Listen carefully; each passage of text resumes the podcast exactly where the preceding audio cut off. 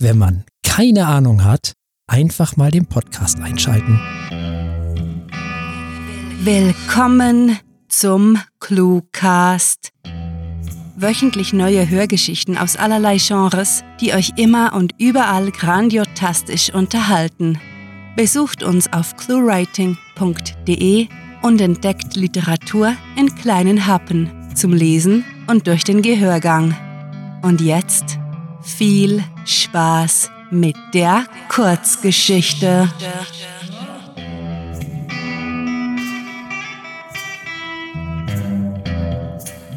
Hector bekommt immer seine Antwort.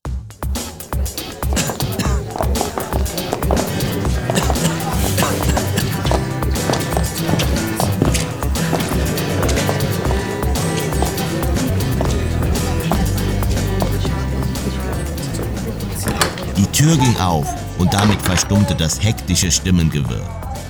Hector atmete auf, genoss die Sekunde der Ruhe, ehe die Gesellschaft aus Berichterstattern, Filmteams und Schaulustigen in lautes Gebrüll ausbrach. Da ist sie! Die Lobby des Parlamentsgebäudes versank im Chaos. Alle stürmten zu Senatorin Redondo, welche sich, soweit es ihr möglich war, hinter ihren Bodyguards versteckte. Der offene Brief ihres Schwiegersohns hatte sie über Nacht zur Zielscheibe für die Presse gemacht. Wir kommen gleich zu Ihren Fragen. Setzen Sie sich. Setzen. Ja, in der roten Jacke bitte. Senatorin Redondo, Senatorin Redondo, was sagen Sie zu den Anschuldigungen? rief die perfekt gestylte Korrespondentin der Regionalnachrichten. Hectors Fotograf trat ihn unsanft in die Ferse, stolperte und stieß mit dem Tripod gegen seine Hüfte. Sie waren sich derartige Aufruhr gewöhnt. Sich durch aufgeregte Menschenmassen zu drängeln, gehörte eben zum Beruf des Journalisten mit dazu. Er war mitnichten ein Grünschnabel. Lange war es her, dass er mit einer wässrigen Miso-Suppe aus dem Discounter in seiner Studentenbude gehockt war und für die Abschlussprüfungen gebüffelt hatte. Der Herr der vierten Reihe. Seit wann wussten Sie von der Schwangerschaft Ihrer Tochter? Brüllte der etwas untersetzte Reporter des drittgrößten nationalen Radiosenders. Hectors Illusion vom ehrenhaften, wahrheitsstrebenden Journalismus war kurz nach seiner Einstellung bei der berüchtigten Regenbogenpresse verblasst. Keuchend buxierte er sich eine Reihe weiter nach vorne, passierte dabei schmunzelnd seine Erzrivalin von der Plaza Gazette, die ihm letztens an der Filmpreisverleihung ein Bein gestellt hatte. Miso-Suppe und Ethos hatte er direkt nach der Abschlusszeremonie entsorgt und gegen Bankett und Einschaltquoten eingetauscht.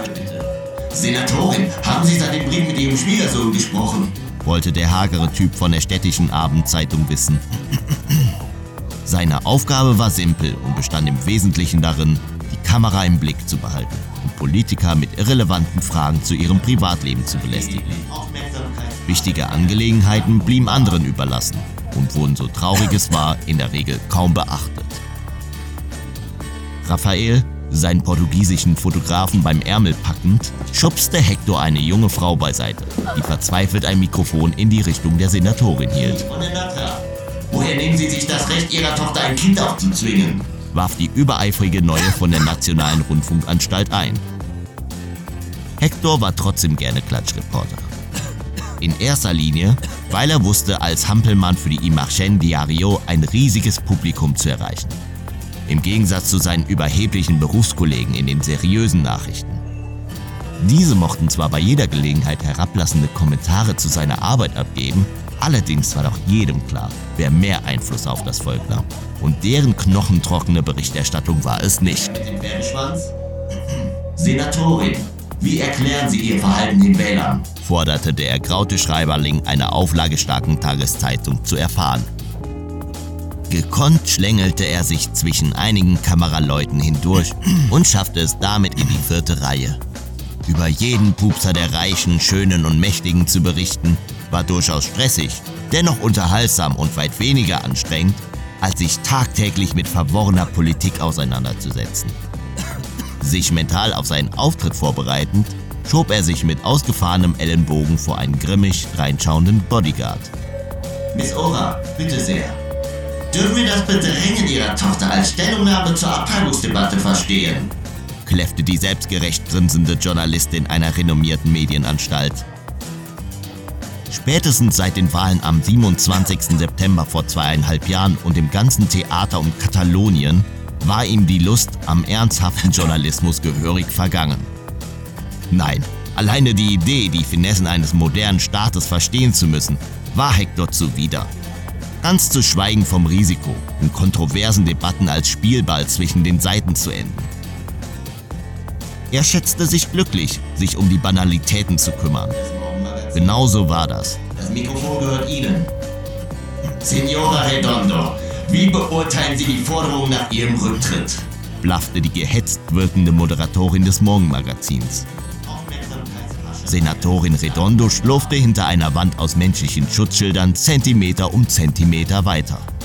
Bislang hatte sie jede Frage ignoriert, während ihr Pressesprecher mit stoischer Miene wiederholt beteuerte, die Aussage ihres Schwiegersohns sei lediglich Aufmerksamkeitshascherei eines belanglosen Beamten.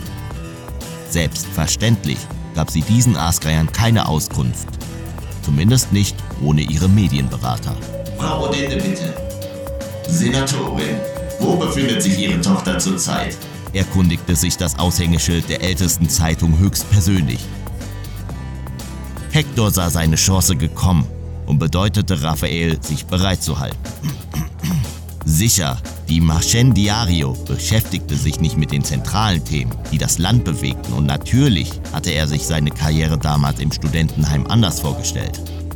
Aber allen zerplatzten Träumen, dem Spott der Kollegen, ja sogar dem konstanten Selbstbetrug zum Trotz, bekam Hector immer, wirklich immer seine Antwort. Sie da, der Herr vom ID. Welchen Designer werden Sie heute Abend bei der Premiere tragen?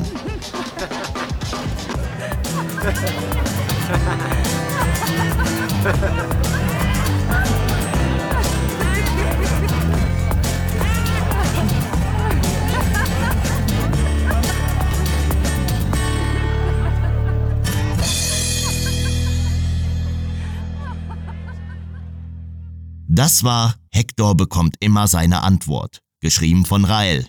Für euch gelesen hat David Rom. Diese Kurzgeschichte spielte am vorgegebenen Setting Parlamentsgebäude und beinhaltete die Clues Abschlusszeremonie, Miso-Suppe, Pupsa, Katalonien und Finessen. Wenn euch diese Hörgeschichte gefallen hat, dann besucht uns auf cluewriting.de, wo im Shop noch mehr Literaturspaß auf euch wartet und zwar in digitaler sowie gedruckter Form.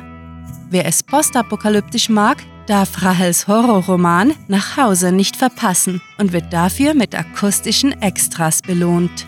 Und Science-Fiction-Abenteuer in Serie gibt es von Sarah in der Promise-Reihe. Der Introspruch dieser Episode wurde von Herrn Martinsen, das Outro später von Frau Eichler gelesen.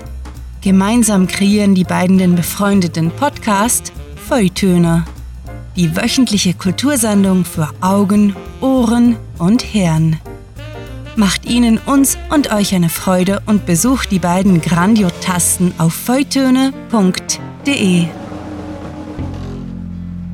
Euch gefällt unsere Arbeit und ihr möchtet eure Freude mit uns teilen? Dann schaut auf patreon.com slash cluewriting vorbei und unterstützt unser Projekt mit einer Kleinigkeit.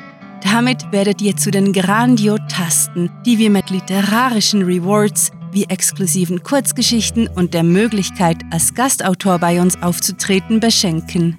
Apropos Grandiotasten, was wäre der Cluecast ohne seine Stimmen?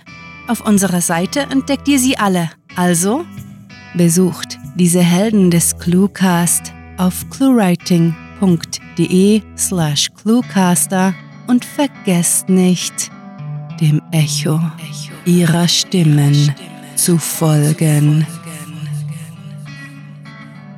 Das war es für diese Folge und wir verabschieden uns mit dem Cluecaster-Kampfschrei. Mit fantastiliardischem Dank fürs Zuhören und den besten Wünschen. Eure Cluecaster.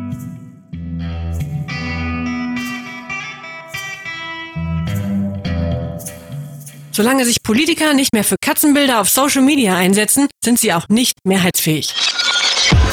Der Cluecast ist eine Produktion der Literaturplattform ClueWriting. Für Feedback, Anregungen, Literatur und weitere Informationen begrüßen wir euch jederzeit auf www.cluewriting.de. Grandiotastischen Dank.